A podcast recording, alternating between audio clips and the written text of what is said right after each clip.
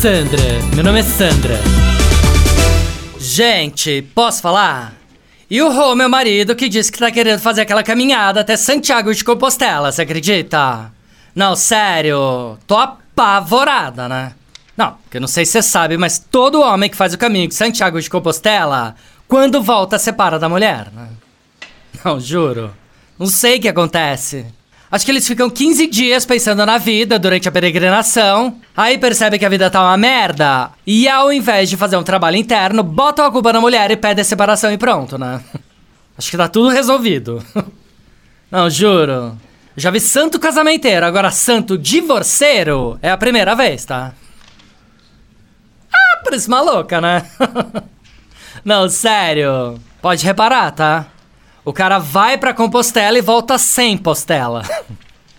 Eu já falei pro Rô, falei, Santiago você não vai, tá? Se quiser vai pra Ibiza, Sardenha, vai pra Saint-Tropez, mas esquece Santiago.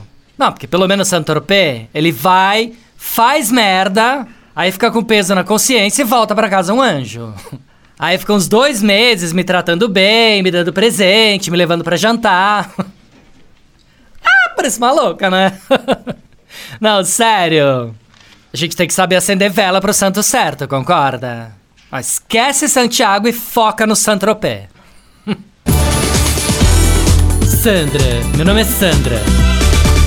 Chuchu Beleza! Quer ouvir mais uma historinha? Então acesse youtube.com barra chuchu beleza.